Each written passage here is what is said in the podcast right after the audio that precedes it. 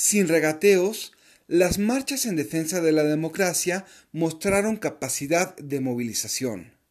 Sin embargo, para ganar en el terreno que domina el presidente, se necesita una narrativa clara y atractiva. ¿Es posible lograr esto si ya terminaron todas las escaramuzas en torno a las leyes electorales y se definieron los lugares del Consejo General del INE? Realpolitik 101. Comentario político rápido, fresco y de coyuntura con Fernando Duorak.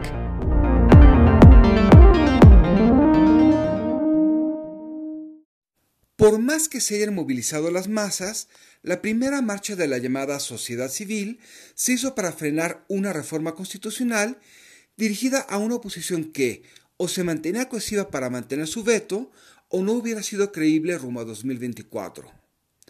Al contrario, se entendería que la segunda buscaba presionar a la Suprema Corte de Justicia para declarar la inconstitucionalidad del Plan B. Como sucede en estos actos, hay medias verdades y exageraciones para darle al acto una dimensión épica y ganar apoyo.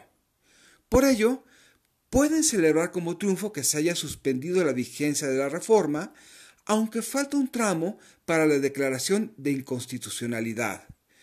Pero a final de cuentas, la imagen de movilización exitosa se mantiene. El desafío es mantener un mensaje atractivo de aquí a junio de 2024. El problema es que, si bien podría haber propuestas de campaña, no hay una narrativa sobre qué une a la oposición o qué representa. Peor aún, reaccionar contra el presidente es mantener al movimiento como rémora en lugar de articular una alternativa que permita ganar el poder, con la legitimidad necesaria para tomar decisiones difíciles después de este sexenio. ¿Marcharán para rechazar al INE como quedó?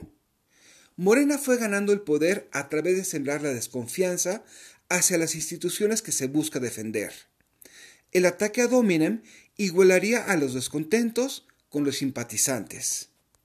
De no lograrse un discurso atractivo, las movilizaciones se decantarán poco a poco hacia un antiobradorismo cada vez menos simulado, con propuestas polarizantes, aunque atractivas para el otro extremo. Quizás esto no sirva para ganar 2024, pero esta dinámica eliminaría posiciones intermedias hacia 2030 o 2036, abonando a un golpe de péndulo.